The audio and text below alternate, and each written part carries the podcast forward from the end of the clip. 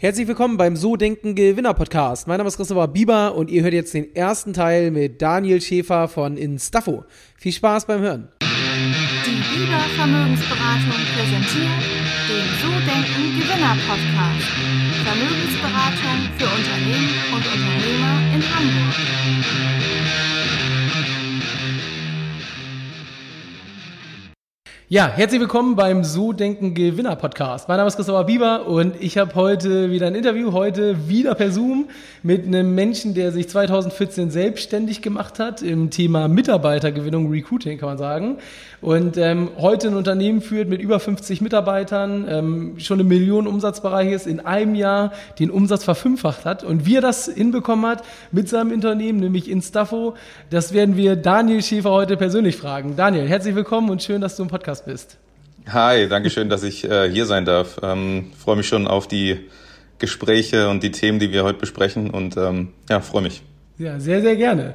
Ähm, schön, dass du dir die Zeit nimmst. Daniel, jetzt ähm, sagt vielleicht in Staffo schon dem einen oder anderen was, der sich so ein bisschen im Recruiting-Bereich auskennt, aber ähm, derjenige, der es vielleicht nicht kennt, vielleicht magst du mal ein bisschen erzählen, was ihr genau macht und ähm, ja, was so deine Aufgabe ist. Ja, also ähm, Instafo ist, wie du schon gesagt hast, ein Startup aus dem Recruitment-Bereich. Äh, die Industry äh, nennt sich HR Tech. Und äh, was Instafo im Prinzip macht, ist, wir sind eine, ein Marktplatz für Arbeitnehmer und Arbeitgeber und matchen diese ähm, auf Basis deren äh, Stellenanforderungen, aber auch auf Kandidatenseite, auf Basis deren Jobwünsche äh, auf die jeweiligen Stellen, bringen diese zusammen und begleiten sie durch den Interviewprozess bis zur erfolgreichen Einstellung. Ähm, ich habe auch schon gelesen, vielleicht magst du ja noch mal ein bisschen was zu erzählen, dass ähm, ihr so diesen Prozess ein bisschen umgekehrt habt, dass quasi das ja. Unternehmen sich beim ja, Arbeitnehmer bewirbt. Magst du mal so ein bisschen ausführen, warum, wieso, also was so die Idee war der ganzen Geschichte, weil es gibt ja was wie Stepstone, ähm, ja. Monster, also Recruiting-Plattform oder ich sag mal so Stellenplattform gibt's ja eigentlich wie Sand am Meer so. Jetzt ähm, seid ihr 2014 mit der Idee gestartet und vielleicht magst du mal ein bisschen erzählen, wie das überhaupt kam und was so ein bisschen dahinter steckt. Genau, also ähm, der Ausgang des Ganzen war im Prinzip, also ich persönlich komme aus dem Bereich der Personaldienstleistung und damals äh, 2014 hat sich bereits abgezeichnet, dass es einen Wandel im Markt gibt. Das heißt, äh, weg von diesem klassischen Arbeitgebermarkt hin zu einem arbeitnehmergetriebenen Markt. Und äh, da war es gerade in den Spezialistenbereichen, äh, speziell im, im Tech-Bereich so, dass sich eben die Kandidaten nicht mehr äh, in der Art und Weise, wie es zuvor war, proaktiv auf Jobsuche begeben haben, sondern eben in einer Art Luxusposition waren, dass sie sich die Angebote aussuchen konnten. Das heißt, sie wurden sehr häufig von Personaldienstleistern oder Headhuntern angesprochen und klassische Stellen zeigen einfach in dem Segment immer stärker in den Hintergrund gerückt sind. Heißt, ähm, ich habe einfach äh, als, als äh, Unternehmen, das jetzt eine Stelle auf einer klassischen Stellenbörse ausschreibt, nicht mehr den Zugang zu diesem für mich relevanten Markt. Und da war es dann äh, an der Zeit für uns zu sagen, dass es da eigentlich eine neue Lösung braucht, eine Lösung, die äh, kandidatengetrieben ist und die es dem Kandidaten ermöglicht, in die, ähm, ja, ich sag mal so, in die, ähm, nicht mehr in die Bewerberrolle oder die Bittstellerrolle zu treten, sondern eher in die Rolle desjenigen, der für sich auswählt, ähm, wer, wer für ihn letztendlich in Frage kommt. Und äh, da haben wir dann gesagt, äh, bedarf es dieser äh, Reverse Recruiting Plattform, wo sich eben Unternehmen beim Kandidaten bewerben. Heißt, ich als Unternehmen äh, definiere meine Stelle. Wir matchen dann diese Stellen auf den Kandidaten und der Kandidat bekommt eine Auswahl an für ihn äh, perfekt passenden Optionen. Und ich kann dann als Kandidat entscheiden, mit welchem dieser Unternehmen ich in einen persönlichen Austausch gehen möchte. Das heißt, ich überspringe als Kandidat auch diesen klassischen Bewerbungsprozess, was mir Zeit und äh, natürlich auch äh, Nerven erspart. Und äh, genau, damit sind wir damals an den Markt gegangen, haben dann nochmal ein paar Iterationsstufen gehabt, aber bis heute ist das unser Geschäftsmodell. Und äh, der Markt hat sich auch in, gerade in diesen Spezialistenbereichen weiter verschärft. Mhm, es gibt ja, ich sag mal so, War of Talents gibt's da ja, da gibt's ja riesen Bedarf, so, ne, sich auch in unserer ja. Branche. Aber ich würde gern ähm, da später auch noch mal ein bisschen tiefer einsteigen. Ich ja. würde aber gern, bevor wir so ins Unternehmen reingehen, noch mal ein bisschen mehr über dich erfahren. Ähm, es ist ja klassischerweise so, dass in Deutschland 90, 95 Prozent der Menschen Angestellte sind und jetzt nicht unbedingt sich für so eine Karriere als Unternehmer entscheiden. Wie ist das bei dir dazu gekommen? Wieso bist du auf die Idee gekommen, dich selbstständig zu machen? Ja, das ist eine, das ist eine ziemlich lange Geschichte eigentlich, aber ich hatte es ja gerade eben schon erwähnt. Also ich komme eigentlich wir, ursprünglich. Wir haben Zeit. Wir haben ja, Zeit. super. Ja, ich komme, ich komme ja eigentlich ursprünglich aus dem Personaldienstleistungsbereich. Also nach meinem Studium war so für mich die Frage, äh, hänge ich einen Master dran oder sammle ich erste Berufserfahrung? Und ähm, mhm.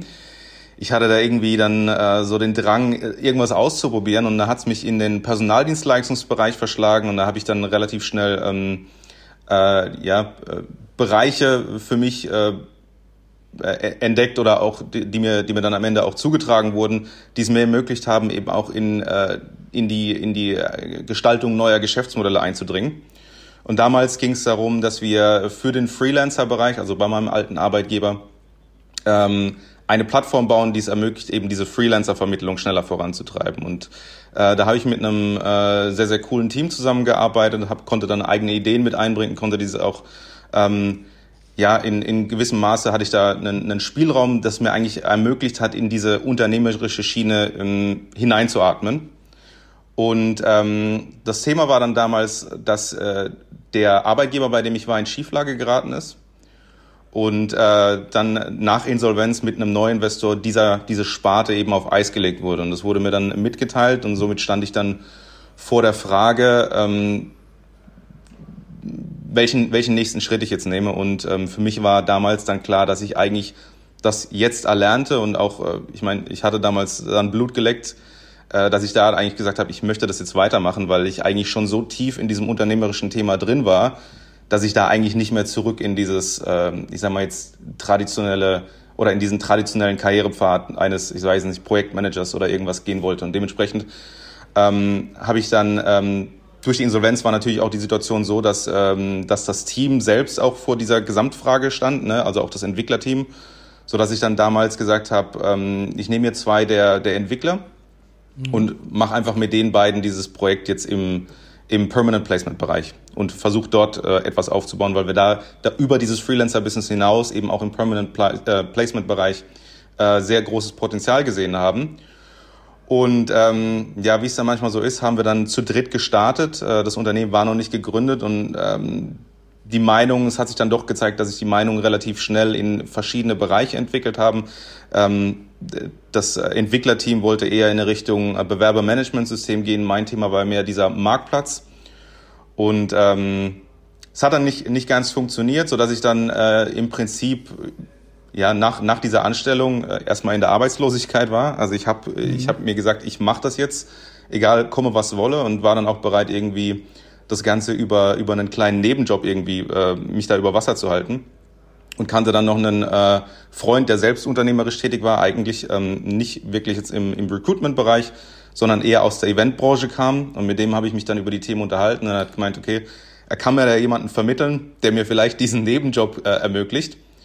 Und äh, als es dann äh, zu diesem äh, ominösen Termin kam, wo es dann darum ging, diesen Nebenjob zu ergattern, ähm, war dann relativ schnell für denjenigen, der mir den Nebenjob geben sollte, klar, dass das nicht irgendwie mein Ziel sein kann. Und äh, hat mich dann relativ schnell gefragt, was ich eigentlich machen möchte. Und dann war es eigentlich so, ich wurde eigentlich ins kalte Wasser geschmissen, weil das war im Prinzip so der Initialpitch und er war der Initialinvestor. Ne, Er hat dann gesagt, okay, wie viel Geld brauchst du? Und dann äh, ging es äh, relativ schnell und das, das Initial-Founder-Team war dann ich und mein, ähm, mein Co-Founder Christoph, der zum damaligen Zeitpunkt, wie gerade eben schon beschrieben, äh, im Eventbereich war. Und äh, so, so war der Beginn von Instafo. Abgefahren. Und dann wirklich sozusagen von null an losgelegt, sozusagen. Ohne von, eigentlich von, von null an losgelegt, eigentlich ähm, ja, zu Beginn eher schlecht als recht. Also das war wirklich dadurch, dass es so Schlag auf Schlag ging und eigentlich in diesem Step noch gar nicht angedacht war, in diese Gründungsphase einzutreten, ähm, war das dann aus meiner Sicht oder aus heutiger Sicht etwas übers Knie gebrochen mhm. und hat eben auch zu, zu relativ vielen Komplikationen zu Beginn geführt. Also ähm, Stand heute würde ich das so nicht mehr machen. Aber ähm, ja, ich traue dem nicht nach. Ähm, wenn das nicht passiert wäre, wer weiß, ob es Insta für heute geben würde. Aber du bist jetzt nicht unternehmerisch geprägt, also Familie? Gar nicht. Ich komme aus einer klassischen äh, Beamtenfamilie. das muss nicht immer, das muss nicht immer negativ behaftet sein. Äh, mein Vater war äh, Polizeidirektor in Mannheim mhm. ähm, und und auch sonst ist meine Familie eher im, im Beamtentum äh, ansässig. Ähm, deswegen Unternehmertum, also war für alle immer so dieses ähm, ganz große Fragezeichen und mir wurde immer davon abgeraten, diesen Schritt irgendwie zu wagen, weil ähm, äh, gerade so, also es war einfach nicht verständlich, dass ich, dass ich als, als Nicht-Entwickler ein, ein Tech-Unternehmen oder ein tech-lastiges Unternehmen gründen wollte. Und äh, genau, aber heute sind, äh, sind alle zufrieden, würde ich sagen. Und woher kommt diese Leidenschaft fürs Unternehmertum? Also du hast ja schon beschrieben, war eigentlich Zufall, dass du da reingekommen bist. Ja, ich würde sagen, es ist tatsächlich durch meine Erfahrung, die ich bei meinem ersten Arbeitgeber gemacht habe. Also nach dem Studium äh, wäre ich so nicht auf die Idee gekommen, irgendwie zu gründen. Ähm, aber dadurch, dass ich bei meinem ersten und äh, Arbeitgeber äh, sehr stark auch mit dem Founder der Firma zusammengearbeitet habe und einfach sehr, sehr tiefe Einblicke bekommen habe, war es für mich dann klar, dass das das Thema ist, das ich ähm, für mich in Anspruch nehmen möchte. Also war auch ein Unterne also Inhaber geführtes Unternehmen und du warst ja. dann sozusagen am Inhaber ja. dran und hast gesehen, wie das alles so funktioniert. Ja, und war denn, die guten wie auch die schlechten Seiten, ja. Ja. Und war denn schon mal, oder gab es bis heute denn, ich meine, das sind jetzt vier Jahre, ne? Also ähm, mhm. die du, im Prinzip sechs Jahre, 2014 hast du gegründet, ja, ja, sechs Jahre, ja. die du selbstständig bist. Gab es in den sechs Jahren denn schon mal so einen Punkt, wo du gesagt hast, ähm, boah, Unternehmertum, ich bereue das und wäre ich bloß ins Beamtentum oder ins Angestelltenverhältnis gegangen? Gab es das schon mal? Nein. Also gar nicht. Also, also kann ich, äh, kann ich komplett äh, verneinen. Ich habe es nie bereut Mhm. Ähm, Im Gegenteil, ähm, also äh, mittlerweile bereue ich also ich, ich bin so jemand, ich, ich versuche immer sehr schnell den, den nächsten Schritt zu nehmen und ähm, ich habe heute das Gefühl, dass wir, obwohl wir doch schon einige Erfolge verzeichnen konnten, noch nicht so weit sind, wie wir vielleicht sein könnten. Ähm, und, und da ist eigentlich eher der, der Drang in, in diese Richtung, also mehr zu machen, nicht, äh, nicht irgendwie zurückzugehen. Mhm. Das ist äh, ein großes Thema bei mir. Okay, also es gab ähm, noch nie so diesen, diesen Schritt, diese Selbstständigkeit, dass du sie bereut hast, sondern von Anfang nee. an eigentlich, ähm, weil es gibt ja immer so Auf- und Abphasen, die wirst du ja auch schon gehabt haben, hast du ja am Anfang beschrieben. Also ja, sehr gut. Und was mich nochmal interessieren würde, ich habe in der Recherche gesehen, ihr habt ja 2016 gegründet und 2018 habt ihr den Umsatz verfünffacht. Und ich habe auch so ein bisschen vorher gesehen, der lief ja so langsam an. Und, aber wie kam das dann dazu, dass dann wirklich so diese Verfünffachung in einem Jahr war? Wie habt ihr das hinbekommen? Ja, also ähm, in der Anfangsphase äh, hat sich sehr, sehr viel um das Thema Produktaufbau gedreht, ne? auch so ein bisschen äh, in, im Austausch mit dem Kunden den, den Sweet Spot zu finden. Deswegen war gerade zu Beginn waren ähm, noch nicht so die Umsätze da, wie wir sie uns vorgestellt hatten. Und eigentlich ähm, kam erst ähm, Zug in die Sache, als wir, als wir, als wir ein Produkt hatten, das war ich würde mal sagen, so Mitte 2016, das dann auch äh, eine, eine bestimmte Marktreife auf B2B-Seite erreicht hat.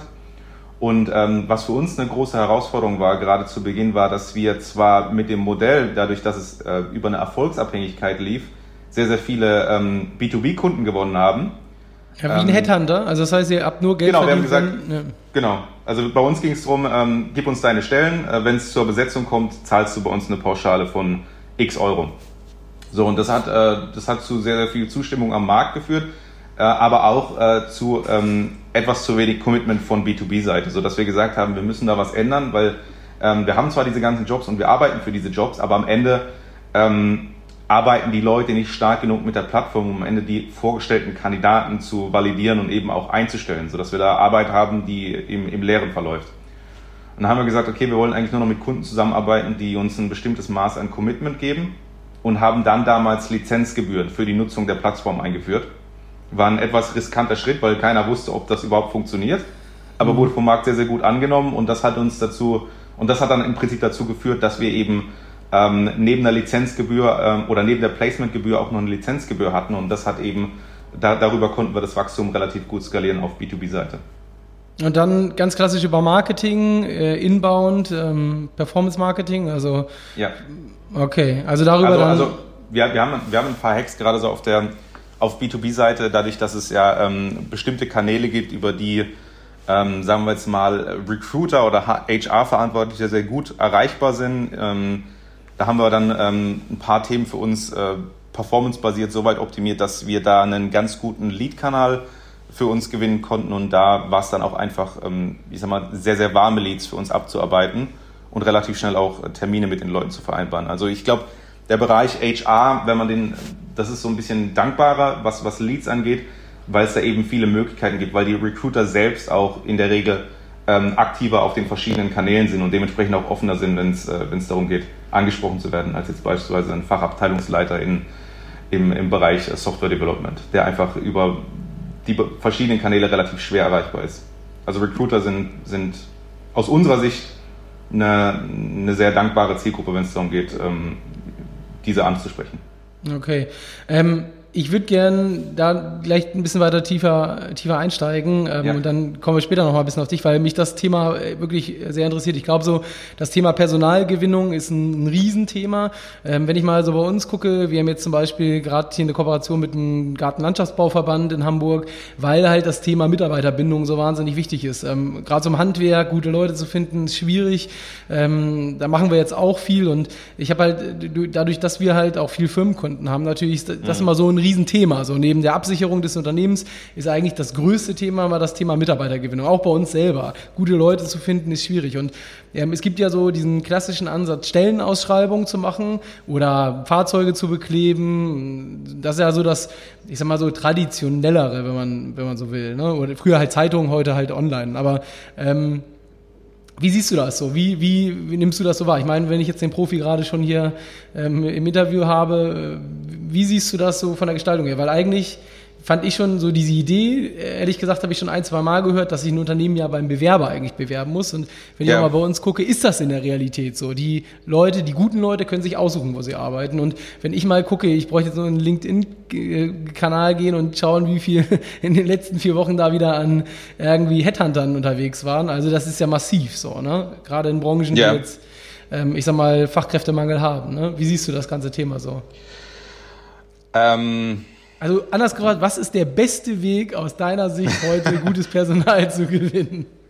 Ja, also ähm, äh, Fahrzeuge, du hast gerade angesprochen, ne? also ich, das, das mag funktionieren, also gerade für bestimmte, ich sage jetzt mal so Handwerksbranchen, die, die regional nach Personal suchen, kann das funktionieren. Ich bin allerdings kein Freund davon, weil es am Ende nicht messbar ist. Also ich, ich, bin, ich bin kein Freund von nicht messbaren ähm, Recruiting-Ansätzen oder, oder Marketing-Ansätzen insgesamt, ähm, weil du halt nicht weißt, was am Ende bei rumkommt. Das ist ja ähnlich wie wenn du auf der Stellenbörse ausschreibst. Äh, deswegen ne, sagt man ja auch, äh, dass das das Post-and-Pray-Prinzip ist. Ne? Du, du schreibst aus und betest dann im Prinzip, äh, dass sich gute Kandidaten bei dir melden, weißt aber am Ende eigentlich gar nicht, was, was rumkommt. Ne? Mhm. Und ähm, den Ansatz, den wir präferieren, ist, dass wir eben, äh, also wenn wir jetzt direkt auf Kandidatensuche gehen sollten, dass wir eben sehr personalisiert an Kandidaten, gerade an die, die sich aussuchen können, herantreten über die verschiedenen Kanäle, sei es jetzt über personalisierte äh, One-on-One-Ad-Maßnahmen, äh, die über, über Messaging-Ads, da gibt's ja mittlerweile sehr, sehr viele Möglichkeiten auf den jeweiligen Kanälen, oder eben über personalisierte ähm, Display-Ads. Also es gibt sehr, sehr viele Möglichkeiten, Kandidaten sehr persönlich anzusprechen, in einen Funnel zu ziehen und dann über den Funnel selbst nochmal weiter runter zu optimieren, sodass ich am Ende eigentlich nur noch die Kandidaten habe, die ich am Ende auch suche. Das ist eine sehr, sehr große Herausforderung für die meisten Unternehmen, weil sie die Möglichkeiten gar nicht haben. Ähm, also gerade so Performance Recruiting ist gerade so ein Buzzword, das da draußen herumschwirrt, mhm. aus dem Produktmarketing übertragen. Aber im Prinzip ist das eigentlich the way to go, wenn es darum geht, das richtige Personal zu finden. Fakt ist aber auch, dass ähm, der Markt äh, nur so viel hergibt, wie es, eben, ähm, eben da draußen auch gibt. Also keiner wird sich irgendwie äh, neue Talente backen können. Aber die, die es eben gibt, gilt es eben, ich sag mal, so aus ihrem bestehenden Ver Beschäftigungsverhältnis herauszulösen. Weil wenn man sich auch die Zahlen anguckt, ähm, haben wir doch sehr, sehr viele passiv-latent suchende Kandidaten. Das heißt, wenn sie angesprochen werden, sind sie durchaus äh, offen für neue Herausforderungen und es gilt eben, diese sehr personalisiert anzusprechen und dann dann bekommt man die auch in seinen eigenen Funnel. Also Aber das, das machen macht, eben die wenigsten. Und das macht ihr auch. Also ihr macht ja für den Arbeitgeber quasi eine Seite fertig und sucht dann oder sprecht dann für den gezielt auf Plattformen wie wahrscheinlich Sing, LinkedIn Leute an, sozusagen über Werbung. So ein Stück weit. Über, genau, über, über verschiedene Werbemaßnahmen. Ne? Also wir, also neben Xing, LinkedIn gibt's natürlich auch noch die Sachen wie Facebook, ähm, Instagram jetzt für jüngere ähm, Zielgruppen. Aber es geht, für uns ist immer das Ziel, den Kandidaten so persönlich wie möglich mit dem für ihn bestmöglichen Job zu, äh, anzusprechen, weil wir dann eben auch sagen, dass wir einen Mehrwert für den Kandidaten bieten, der am Ende dazu führt, dass er reaktiviert wird. Also ich glaube, was, was fatal ist, wenn du den Kandidaten mit einem komplett falschen Jobangebot ansprichst, das ist ja das, was auch viele Headhunter da draußen machen. Also ich sage jetzt mal, Headhunter ist vielleicht der falsche Begriff. Ähm, wenn ich von Headhuntern spreche, meine ich eigentlich eher so den Executive Search Bereich. Die sind, die haben, würde ich mal sagen, die, die haben es im Griff, aber es gibt ja auch sehr, sehr viele große Personaldienstleister, die eben darauf angewiesen sind, dass ihre suchende Belegschaft, also die Recruiter, die sie dort anstellen, ein gewisses Maß an Know-how haben. Und gerade wenn es dann, wenn du dann juniorige ähm, äh, Recruiter einstellst, hast du oftmals das Problem, dass die, die sich dann äh, in einen komplett neuen Bereich einfinden müssen und dann kommt es eben auch zu so Fällen, wo dann beispielsweise der Java-Developer, der gesucht wird, mit einer, mit einer JavaScript-Position angesprochen wird. Und das ist eigentlich so ein absolutes No-Go, weil derjenige, der angesprochen wird, sagt so, was, was ist denn eigentlich hier los? Ähm, äh, ihr habt ja gar mhm. keine Ahnung und das, das sollte nicht passieren. Also das ist dann schon sehr, sehr runtergebrochen in ganz spezielle Fachbereiche. Wie würdest du es machen, wenn jetzt morgen ein Gartenlandschaftsbauer zu dir kommt und sagt, ich brauche einen neuen Gärtner? Ja, ähm, also ich, ich glaube, ich könnte ihm helfen. Allerdings ist das nicht unser, ja. unser Business. Okay. Also so Blue-Collar-Bereiche machen wir tatsächlich gar nicht. Also wir bewegen mhm. uns hauptsächlich im, im äh, digitalen Umfeld. Mhm. Äh, ich würde fast sagen, fast, fast ausschließlich Tech-Bereich. Also okay. Software-Developer, alles, alles in dem Umfeld. Äh, auch noch die angrenzenden Bereiche, wenn es Sales Tech geht, äh, so, mhm. so Bereiche. Ähm, Blue Color tatsächlich nicht. Allerdings ist es, glaube ich, auch eine sehr, sehr große Chance, im Blue Color Bereich ähnlich vorzugehen. Ähm, wobei ich dann vermutlich andere Kanäle als, als LinkedIn oder Xing wählen würde, sondern ich würde versuchen, das Ganze über Facebook ähm, aufzuziehen, über, ein, über eine smarte Performance-Kampagne äh, und dann über ähm, Filternetzwerke, die man, die man sich dann natürlich spezifisch auf den Job gerichtet zusammenbauen kann, äh, so dann äh, vorgehen würde, den Top-Funnel weiter herunterzubrechen, bis ich dann richtig oder den richtigen Kandidaten am Ende ähm, am äh, Hörer habe. Okay, sehr gut, sehr gut. Das war's schon wieder. Das war der erste Teil mit Daniel. Ich hoffe, dir hat Spaß gemacht und du freust dich auf nächste Woche, wenn es mit Teil 2 weitergeht. Ähm, ja, bis dahin würde ich mich freuen, wenn du dem Podcast nochmal fünf Star Sterne dalässt oder eine Rezension schreibst. Ähm, und ja, gerne auch ein Feedback an christopher at so denkengewinner.de oder folg uns in den sozialen Medien unter so denken Gewinner oder meinem persönlichen Profil unter Christopher-Bieber-HH. Ich freue mich drauf. Bis dann. Ciao, ciao.